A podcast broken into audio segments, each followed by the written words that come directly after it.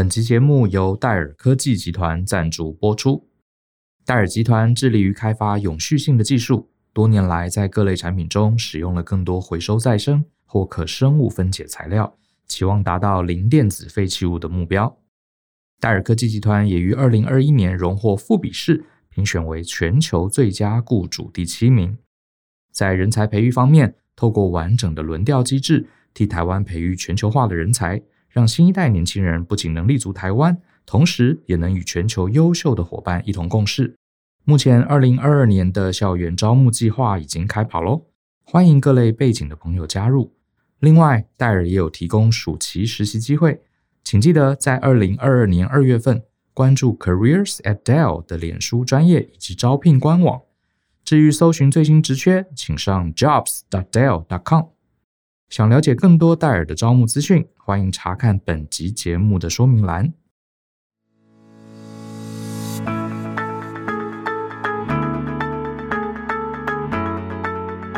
欢迎收听大人的 Small Talk，这是大人学的 Podcast 节目，我是 Brian，老师好。大家知道我们有一个系列叫职业大百科哈，我们不定期会邀请一些职场上很厉害的人物来跟大家现身说法。那今天我们也邀请到一位朋友，他是大家都知道的哈，戴尔科技集团的一位主管，他是台湾研发中心的董事总经理，同时也是伺服器研发的资深总监 Simon 哈叶一亨。那我们欢迎这个 Simon 来，Simon 跟大家打声招呼。Brian 好，各位听众大家好，很高兴来到这里。Simon 这个笑脸迎人啊，完全想不到他是个掌管一千人的这个大主管。那可不可以跟大家介绍一下你现在主要的工作内容、管辖范围是什么？好啊，我现在在戴尔科技集团台湾研发中心，呃，我有两个主要的职位，嗯，那一个是呃研发中心的董事总经理。那从呃日常每天的这个研发中心的运作啊，关于办公室啊，那的一些设施啊、设备，嗯，跟每个不同的事业群的主管合作。那举一个例子来讲，像呃去年以来到现在，呃，我们正在推动新的一个办公方式，混合式的办公方式。那同时，我们在我们的办公环境需要升级，可以支援说呃远距离工作，让。在办公室上班的同仁，还有在家上班的同仁，可以无缝接轨。那它需要一些很多设施的提升啊，包含办公室里的一些设备、家具，还有视讯。是，那这个这个是日常工作的其中一项。那还有就是我事业群本身的，就是在呃伺服器啊、储存装备这些的硬体研发。那那部分我呃个人的团队就横跨了。呃，好几个地区，从美东、德州、那上海、台北，还有一部分在印度，哇，那来支援这个呃伺服器、储存设备的这些硬体研发。所以，大概简单的是我现在的呃工作内容这样子。这好像不太简单，这两个职位单独来看都很很广哎。就你同时身兼两者，哎，我们好奇问一下，因为一般听众可能呃。戴尔一定知道，可是对于他在台湾的组织可能比较不了解。呃，戴尔的台湾研发中心大概有多少多少人？呃，现在大概是一千六百位同仁，一千六。对，所以你等于是这个整个 group 里面的这个董事总经理。呃是我们有两位，呃，嗯、就是我们是共同董事总经理，共同董事总经理。OK，哇，我在台湾就有一千六百多位。对，那这个伺服器。呃的研发，你刚刚又说了跨了，不不是只有在台湾，对不对？你刚刚说你管家印度啊、澳洲什么都有。呃，印度、美洲，然后上海、上海、台北这几个点。对对对，OK OK。其实我呃在这集节目之前啊，我们很认真看了 Simon 的资历啊，我觉得他的资历有一点很特别。呃，我们一般想说要进到戴尔这样的这个全球首屈一指的科技集团，你大部分应该我们想象了哈，一定是理工科的，学电脑啦、资讯啦、资工啊这个相关。可 Simon 很特别哦，他其实不是严格的说不是技术，也不是工程师出身。你可不可以介绍一下你的背景？好的，那那个谢谢 Brian 的那个过奖哈，说这个资历很特别。其实有时候我回头看我身边很多同事，每个人的资历都很特别啊。其实想想每个都很特别。对对对对，对那。关于我自己哈，我的学经历就是，呃，我在台湾完成大学，然后我本身是在新竹呃交通大学的管理科学系，嗯，所以我大学的背景其实就是气管系。OK，那呃。比较这个气管系比较特别的是，它是一个以理工为主的大学里面的气管系，所以我周遭所有的同学或者说大部分认识的，那加上旁边是竹科，其实是在一个呃理工环境里面的呃气管系。那在毕业以后，我先工作了大概将近三年，嗯，那那那个时候就是。等于还在寻找自己的呃志向。那我曾经做过税务，呃，也做过呃软体的行销。那再接着下一步，我在呃荷兰，那在它东部的一个城市叫 Enschede，那我读的还是一样是气管硕士。对。那回头来看，其实，在念气管硕士的，它是一个一年半的 program。然后在它大家进入最后半年的时候，我需要呃写一个短论文。对。那学校规定是说。呃，你要找一个实习的机会，透过实习，那来来完成这个短论文。对，那回头来看的话，那个经历可可能是我职场的很重要一个转折点。嗯，那为什么那么说呢？就是在寻找实习机会的过程中，我大概投了五十多份履历。是，那其实可能更多。嗯、那我就算到五十，我就没有再算了。那全部石沉大海。哦，那所以其实那时候其实等于是找在欧洲找不到实习的机会。对。对那回头就我就跟想一想，那个山不转路转，我就问学校说：一定要在欧洲吗？还有一定要是实习？我如果找一个全职的工作，我还是可以写出来。那可不可以？学校就说可以。那我就透过同学的介绍，他在呃竹科刚好有一个新的公司，那他有一个 PM 的工作。对，那他就说：哎，你有没有兴趣？我就说好。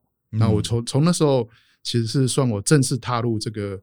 呃，资讯科技产业的时候，他让我一脚跨进来，那从此就说再也没有离开这个产业过了。哦，所以你反而是工作了几年，念完应该算是 MBA 嘛，荷兰的 MBA 之后，才正式踏入了这个科技产业。是的，我其实蛮好奇，就是说，呃，可是像您毕竟不是这个工程师背景嘛，踏入科技产业有没有遇到什么样的挑战？可不可以跟大家分享一下？好，那挑战一定有，那各行各业都有不同的挑战。所以重点是说，呃，在熟悉这些不同专业的过程中，是不是可以持续抱着呃学习的心态？嗯，嗯，然后就是呃，当你遇到不当我面遇到不同的状况的时候，是不是可以很勇敢的持续的在学习或开口在问？在我职场中，其中一位师傅有告诉我，对一句话，我就我想在这里跟大家分享，他说：“答案就长在自己的嘴巴上。”答案长在嘴巴对，对，因为你要问就有答案。对，对，那所以这个我可以举两个例子哈，就是说，在这个过程中，当好我不懂的时候，嗯，哎，刚好公司的楼下，那或者是隔壁就有工厂。对，在这个学习的经验中，去工厂其实可以看到很多东西，是因为他每一站每个那个些那时候叫作业员的阿姨，他们在重复在做那些动动作跟工作。嗯嗯，那他他在重复的过程中，我在旁边，我只要盯着，那看个。大概二十分钟，他看他重复的动作，哎、欸，我就知道大概这一站在干嘛。那再轮到下一站，哦、是其实那其实那是一个学习的方式。那另外一个例子就是说，当你呃找到跟这些专业人士合作，你可以协助他们机会的时候，他们也会教导你。这个例子是说，像我们那时候有一个呃 DC Power 的工程师，嗯嗯，那他他要把那个泵表建好，嗯嗯那那个。呃，对各位听众来讲，泵就是 bill of material，就是一个那个材料表。材料表。那对那那时候我就告诉他说：“诶，你你已经现在已经十点了，你还在建这个泵，那不然你教我怎么看，大概看懂线路图，嗯，嗯那我可以帮你建泵。”好厉害。那那他就但是说，你叫我画线路图，我可能还是不会。对。但是借由看懂那一初步的线路图，然后去把这个泵表建起来，嗯嗯、这个是我可以帮他。但是对对对啊、呃，如果他愿意教我的话，所以。举这两个例子，就是说，其实学习的方法很多。嗯、那我们每天这个在这个科技产业，我们每天都会遇到新的挑战、新的技术。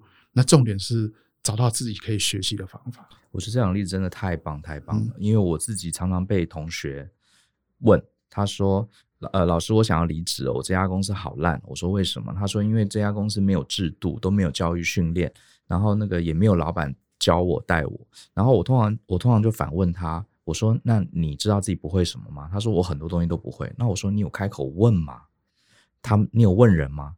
他就愣住了。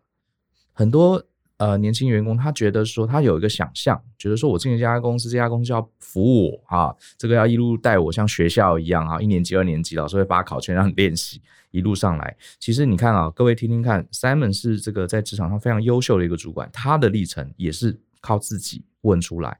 而且你还会跟这个同事做一个小小的交换，对不对？人家干嘛那么忙，干嘛要教你？是的，你教我一点点，我可以帮你，好，当你的小帮手，这个真的很棒。所以其实呃，对于一个这个非专业技术背景的人进到公司当主管，其实你认为还是还是可以的，对不对？对，那其实呃，进去公司，嗯，呃，或者进去任何一个组织，那是第一步。对，那在那一步之后，呃。其实你就要稍微把你非专业技术背景或我不是这个领域的、嗯、的学经历，嗯，你要把它放开，因为从那时候开始，你就要加速自己的学习，嗯，因为你跨过那个进去那个门，那之后你就要让这变成自己变成这一行的专业，不管是在是。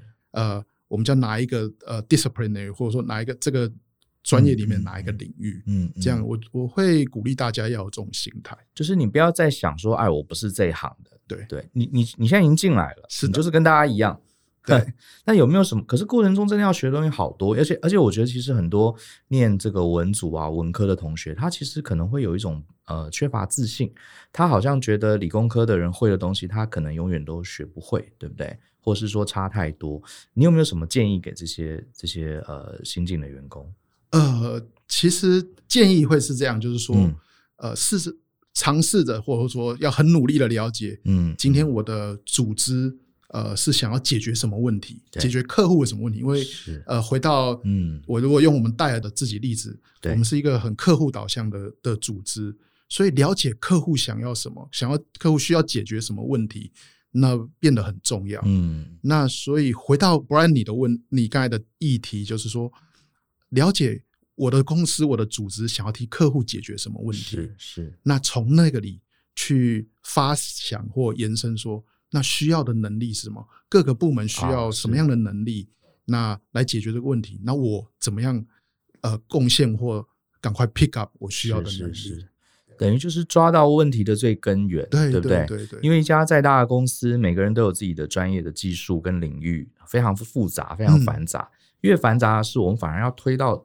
这个源头是的，反正我们公司最重要、最重要就是让客户获得很好的服务。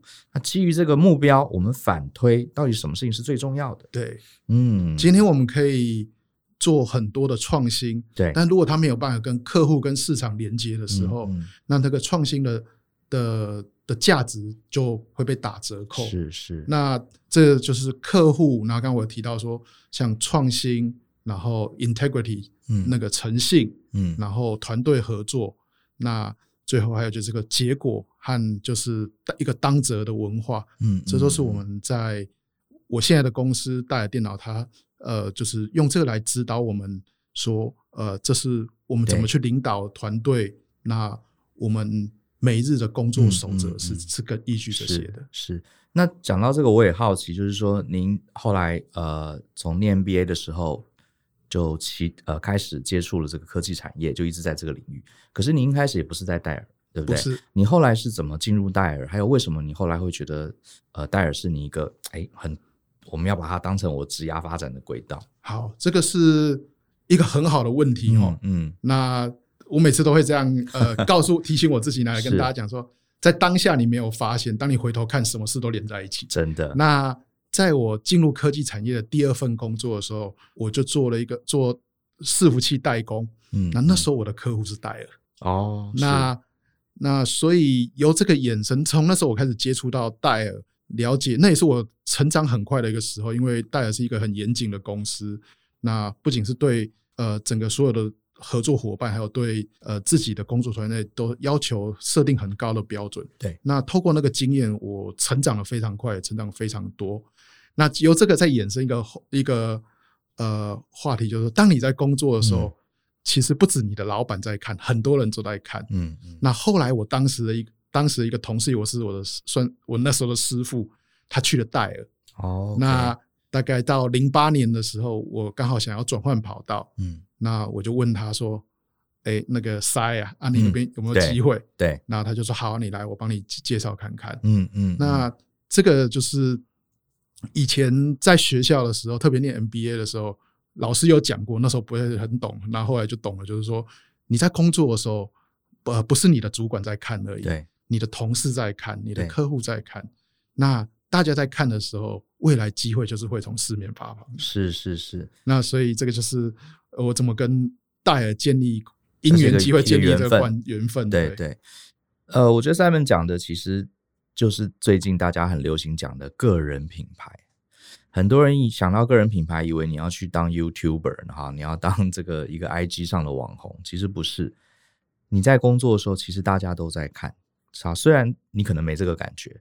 你看，当你有需要，哈，在职场上做一个晋升的时候，我相信这个 Simon 的师傅可能也认识很多很多的后辈，可是他可能不会每个人都推荐哦。他只会推荐那个他平常在他心中认同的，否则的话，我推荐一个人进戴尔，结果他工作表现不好，那不是也砸了我的招牌？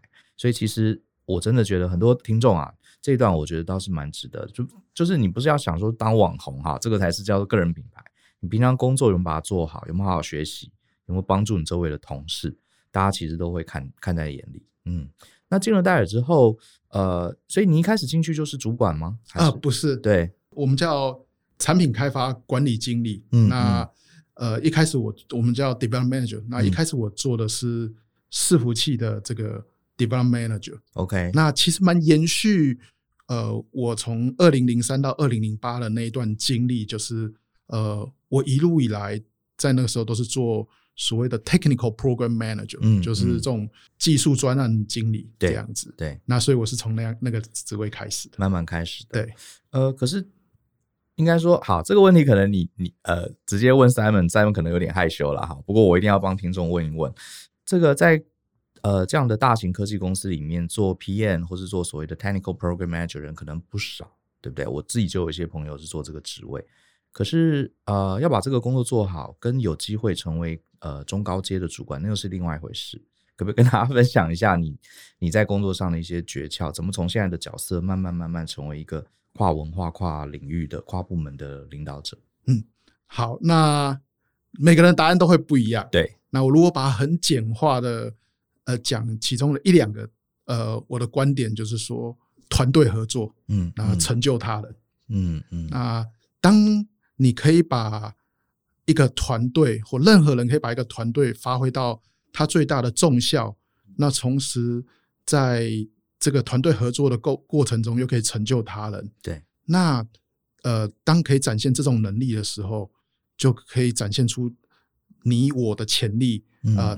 有没有能能够在领导一个更大的团队？是，是，因为今天不管是你是一个呃专案主管，我们叫一个 virtual leader，或者是一个实际的组织上的 people leader，嗯，其实要追求目标都是团队的结果，团队合作。对，对，还有可不可以开发？别人的潜力，嗯，成就别人的呃工作成果，嗯，所以我认为团队合作成就他人，这是一个很重要的呃元素。我蛮认同的啊，因为我呃这点刚好跟我在自己在上这个职场课程的论点很很接近。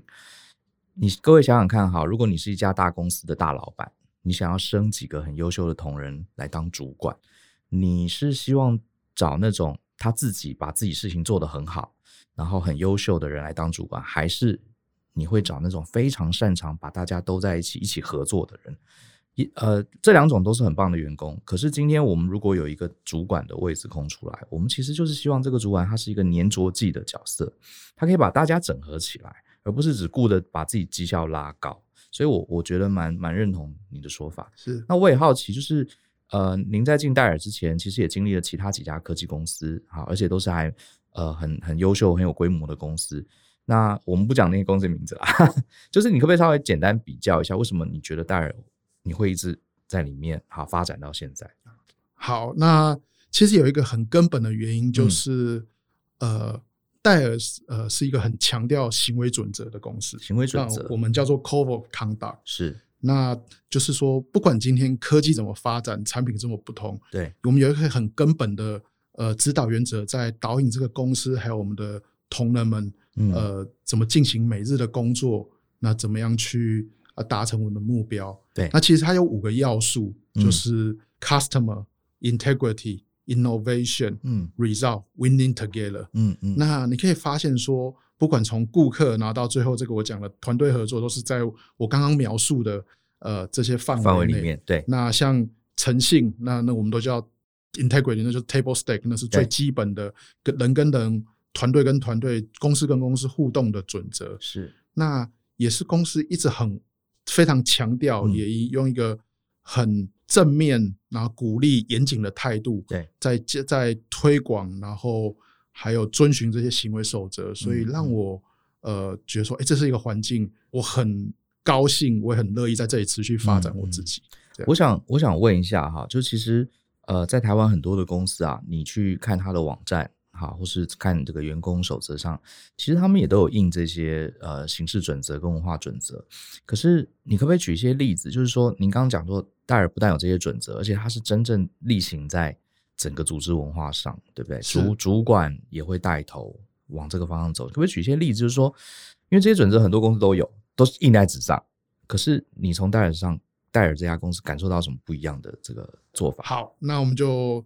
呃，再用刚刚我们举例的这个 customer，对，像在我们讨论，呃，在在产品的雏形啊，或者说在市场上的应用，那其实我们会做很多的模拟，还有收集资料，说，呃，这个 customer，我们的顾客他面对的情况会是什么？对，那他的借借由这样的情况，他会有什么样的问题？我们需要解决什么问题？嗯嗯，那这样的情境分析 （scenario analysis）。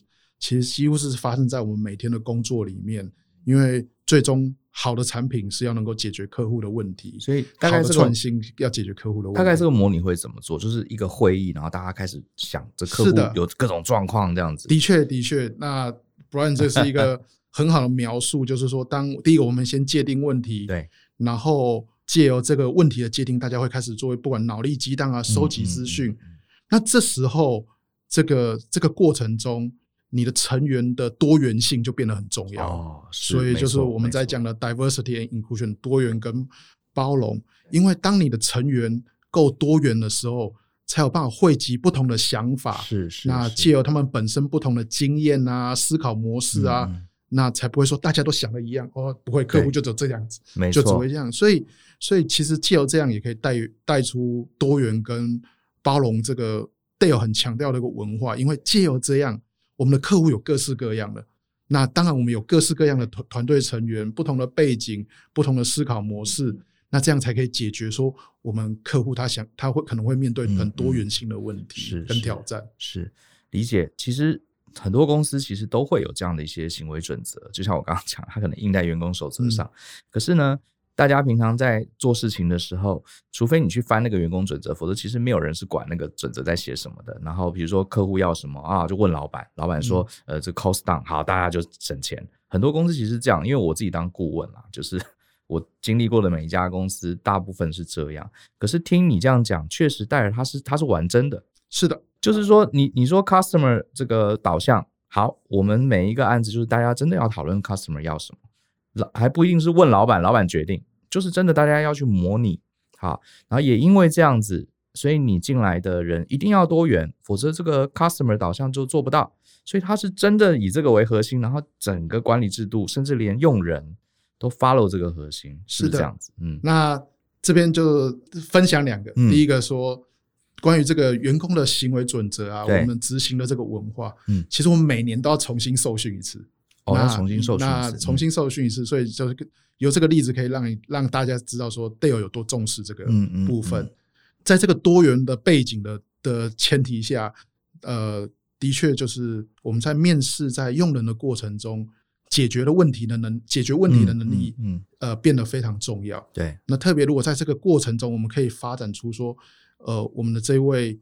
这个 candidate 就是面试者，他不但可以解决今天的问题，他还有有展现出能力，说他可以解决未来的问题，或协助定义问题。是，那当然是我们更希望可以争取的人才。就是整个从这个核心思想一路延伸到用人。那我这边也很好奇，刚刚讲到这个多元化，哈，这个您身为主管，下面管理这么多不同国家的人，呃，跟管理单一的纯粹是台湾。同同事的这个团队到底有什么不同？还有有什么样的这个管理上的技巧跟挑战可以给大家分享一下？说呃技巧或方式，那这里让我来分享一下，就是说，嗯、在任何团队，呃，不管今天是跨国，或者说说呃单一地区，就是设定团队的目标，整个团队呃有共同目标，那是第一个。那其实当每个人都深刻的认知到说，这是我团队的目标，这是我团队的行为准则，那这样的团队文化跟组织文化，它可以呃某种程度去搭配。呃，这些跨国不的不同，嗯，那所以设定团队目标很重要，然后确定说大家都在同一艘船上，都在都为这个目标而努力。那再来回到你刚刚讲这个跨国的部分，其实这时候就它就会变成一个无与伦比的优势。那除了在台湾整个光看你看北台湾，从机场往南往北，整个产业链高铁到台南到高雄。产业链在台湾，这里有非常庞大的人才库。那不管是从半导体啊到硬体，嗯嗯嗯，那到我们在印度呃那里呃培育出很多不同的软体的人才，对，或测试的人才。那到在北美，那它贴近呃主要的其中的主要市场之一，它了解客户的需求，所以借由这样在凝聚在共同的团队的目标下，那不同区域的优势。结合在一起，嗯，那个效果是非常惊人的。是是，对。那当我在踏入 Dale 的时候，第一天我还不知道有这么惊人的结果，但是现在我就发现说，哎、欸，那个这个这个优势真的是非常大的。嗯，那可以再借由这样更延伸，就是说，其实在，在呃戴尔台湾研发中心，它本身就是一个很国际化的地方。对。那我们的研发中心的成员有从呃我们可能最北。可能还有更北，瑞典是有从瑞典啊、英国啊，那到比较近的菲律宾、马来西亚来的、印度的同仁都有，都有。那所以，像我前任的 Site Leader 就讲过说，呃，在 Dell 工作，在 Dell 台湾工作，你不需要出国，你就是在一个国国际化的环境工作。那这样的还是在回归到说，这样的一个组织，还有这样的团队，其实可以让你。就是沉浸在不同的思考模式，真的，既有这样的不不同的背景，可以让每个人呃成长跟学习很快。是我自己呃当年跑到纽约去顾问公司上班的时候，我真的第一个礼拜，那是我永生难忘的第一个礼拜，真的就是各种文化冲击。你会发现，大家想的东西跟你从小到大被教的完全不一样，可是他的想法很奇怪，可是还 work 也成功了，嗯、哇，真的是大开眼界。我觉得。真的要，我觉得我会觉得年轻人啊，真的要想办法，至少一辈子一次在这样的跨国公司上过班，你会感受到不同的这个格局跟框架。是的，那我这边也帮听众问一下，我相信这个大家，尤其是戴尔现在的业务其实已经非常非常广泛了哈。这个如果想想要这个进戴尔，可不可以泄个题？就是所谓泄题，就是说怎么样？你们想要什么样的人？好，对，那那个。讲泄题，其实，在一路刚才这样描述下来，就是提到很多次，就是说展现你解决问题的能力。嗯，那展现你呃解决未来问题的能力，这很重要。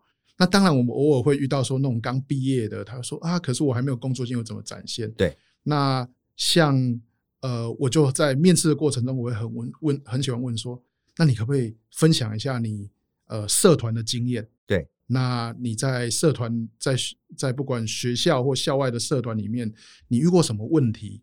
那你怎么解决？怎么解决？嗯、那另外一个我很很喜欢问的问题，那已经是我个人的经验，就是说，你可不可以举一个你失败的例子给我听？是、嗯，那你从里面学到什么？对，那为什么会这样？因为说我们每天都在遇遇到新的挑战，嗯，所以呃，学习的能力，克服挫折的能力。遇到挫折，学到了爬起来的能力，嗯，那对对我们来讲是很重要，特别是这个是一个变化很快的产业。了解，对，所以呃，这几个问题其实重点，像您是主考官的话，您想听到的其实是他是怎么在这个逆境中这个成长，怎么找到这个一丝缝隙哈，找到问题的解法。所以你想听的是这个吗？嗯、是的，那就回到我们刚才前面有聊到，就是说今天你跨过了这个门。后面其实持续不断的学习跟成长，对，那展现你的对学习成长的热忱，然后还有就是说，借由这个这些问题的过程中，展现你我刚才讲社团你团队合作的能力。嗯，嗯那呃，这都是我们很重视、很重视的。那它都可以被回归纳到最后说，你解决未来你解决问题的能力。懂。因为从学习怎么解决问题到怎么借由团队合作解决问题，它都是很重要。嗯嗯，好，所以这一题必考啊，一定要大家一定要准备哈。那当然。这个刚刚你也强调，戴尔是一个非常多元化、跨文化的公司。嗯、呃，你们会不会要求这个来公司的成员要有一定的国际观或是沟通能力这一类的？好，那这个是一个好另外一个好问题，Brian。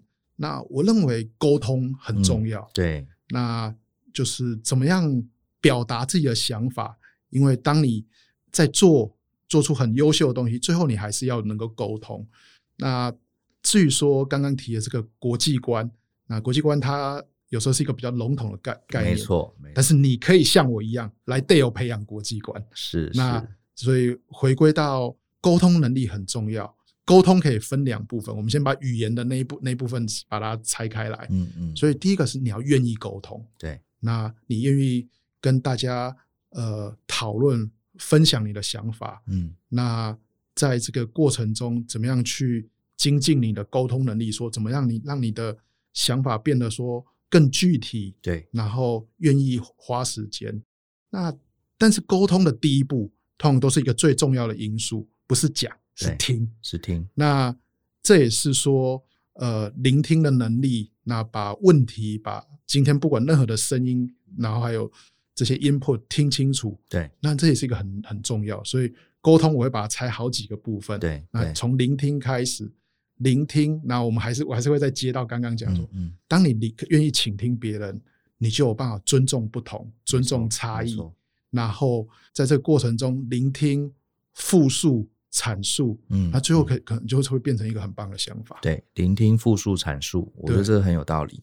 很多人都说我有在听啊，可是当他说他在听的时候，他其实脑子里想的是我等一下要说什么，其实那时候你就没有专心听了。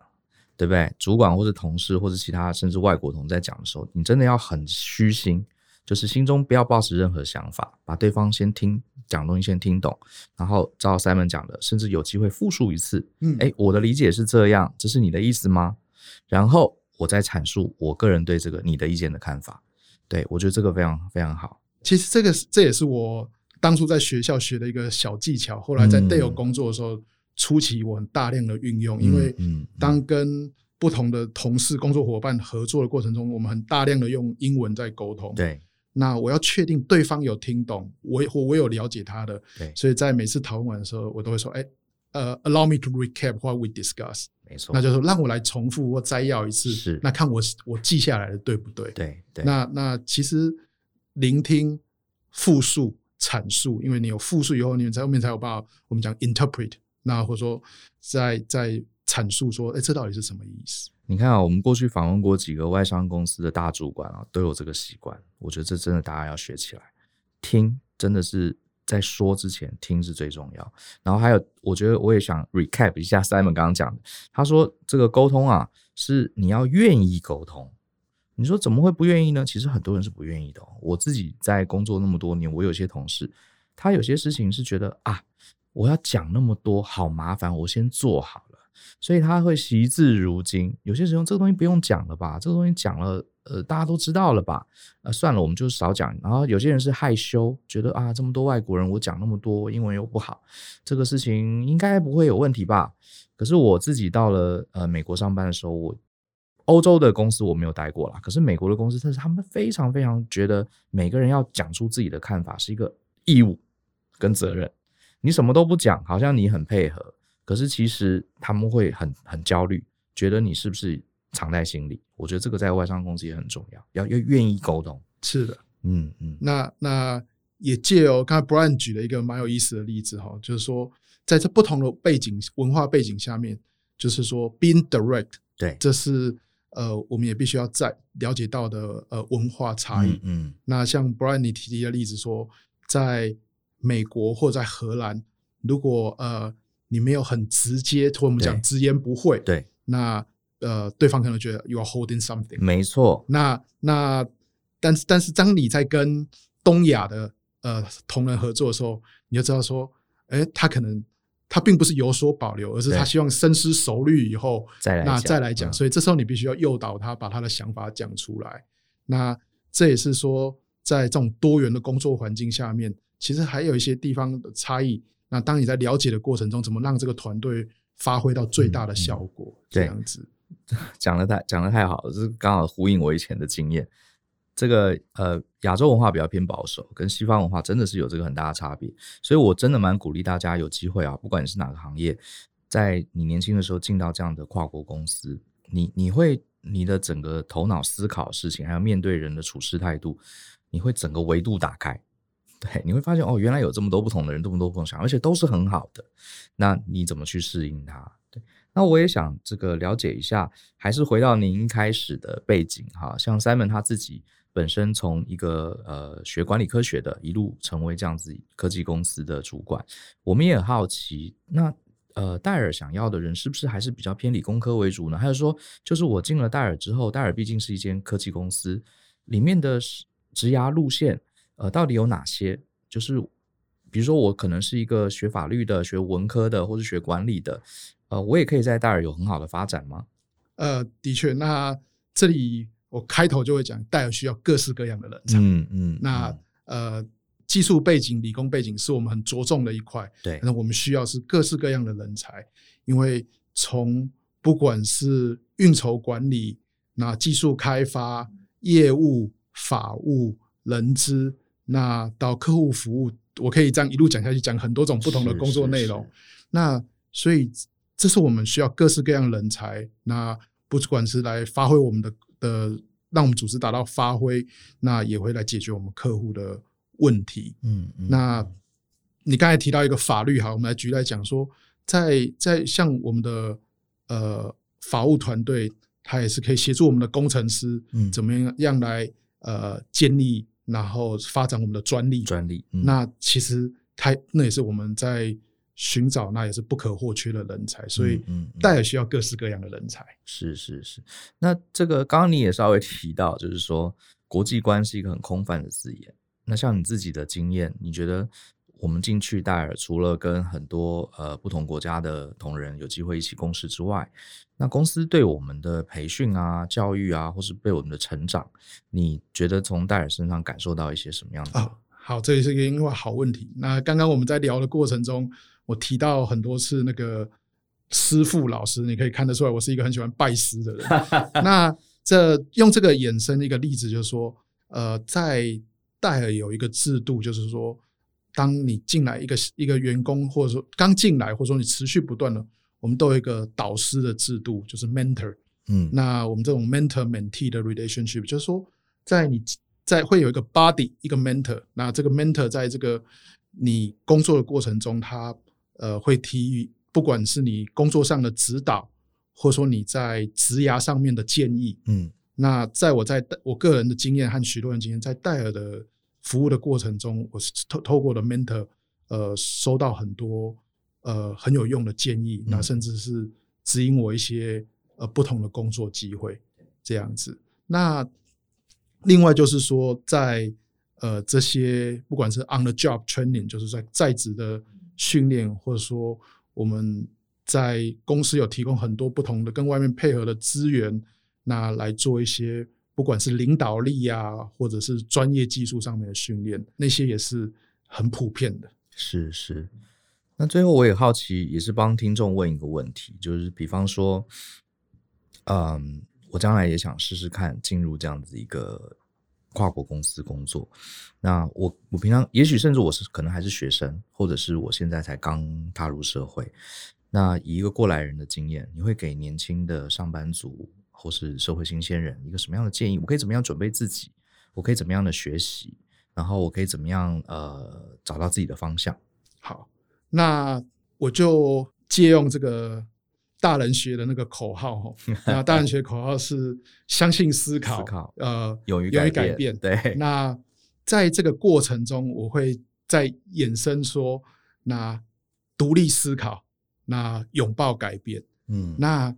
因为在这个不管今天你的工作环境啊，或者这个社会环境，呃，独立思考的能力很重要。那当然不是第一天就可以就是说，当譬如如果你是在在学的话，把这些基础科学、基础学科学好很重要。嗯、对。那同时，当你在呃寒暑假的时候，如果有实习的机会，像戴尔就有提供呃暑假实习的机会。哦、那借由这样实习的机会去了解，那去尝试，那借由它来演演进你的相信思考、独立思考的能力。是是那至于上班族，在你已经踏入职场了，那你在呃，不管是初期摸索的阶段，或慢慢慢你已经建立你的人际关系，或呃你的一些呃第一步了的职场的知识的时候，那当机会来了，呃，不只是勇于改变，嗯、也要拥抱改变。对，对那那借由这样，在我的职场中，我经历过几次改变，嗯，那呃，最后他都证明说，去拥抱那些改变，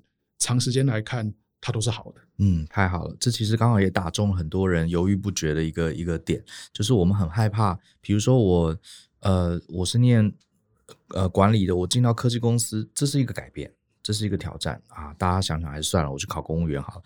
然后我英文不好，我真的要进外商公司吗？这不行啦。然后，诶。可是愿意踏出一步的人，跟这个墨守成规的人，最后过了三五年，你就会看到非常非常大的差距。的确，你刚才讲了一个很好的话，踏出第一步，嗯，第二步就容易多。真的是这样，真的是这样。而且你如果进到一家有规模的公司，其实它里面呃，不管是同事啊、主管，或是你的导师啊，或是整个公司的文化制度，其实只要你愿意踏出那一步，好，进到好的公司，他都会推你一把，嗯，甚至推你好几把。对，那那那。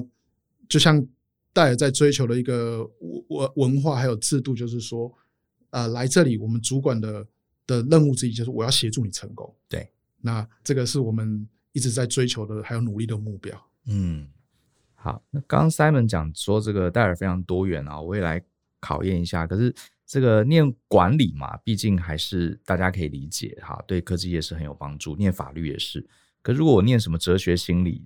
该不会戴尔也有这样的这个角色可以供他们发挥吧？哎，这个是一个很好的问题。那我们也刚好有答案了。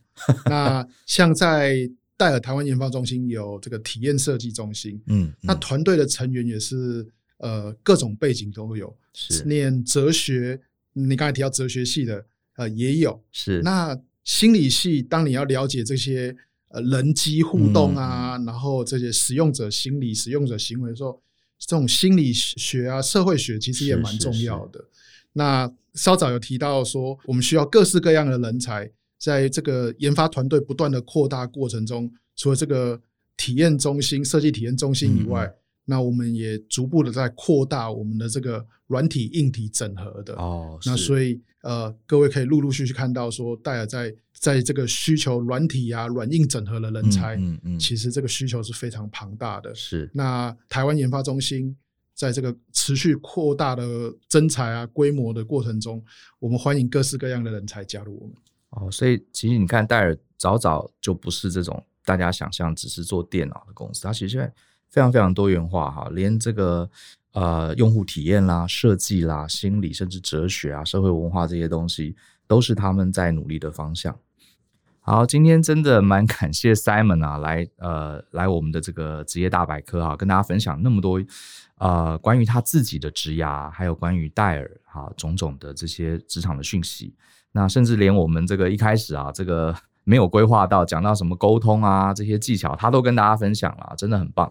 那当然，最后我们也希望啊、呃，对于自己的职涯有企图心的朋友，可以认真的思考戴尔这家公司。呃，要怎么样收集你们相关的资讯最快？呃，这个我们欢迎各式各样的人才呃加入我们。嗯、那有兴趣可以上 jobs dot dell dot com。嗯，那 jobs j o b s、嗯、呃，因为有很多工作机会。那呃，欢迎各式各样的人才加入我们。谢谢。是好，非常谢谢大家这对这集的收听哈，也希望你喜欢这集的节目。相信思考，勇于改变。我们下次见喽，拜拜，拜拜，谢谢大家。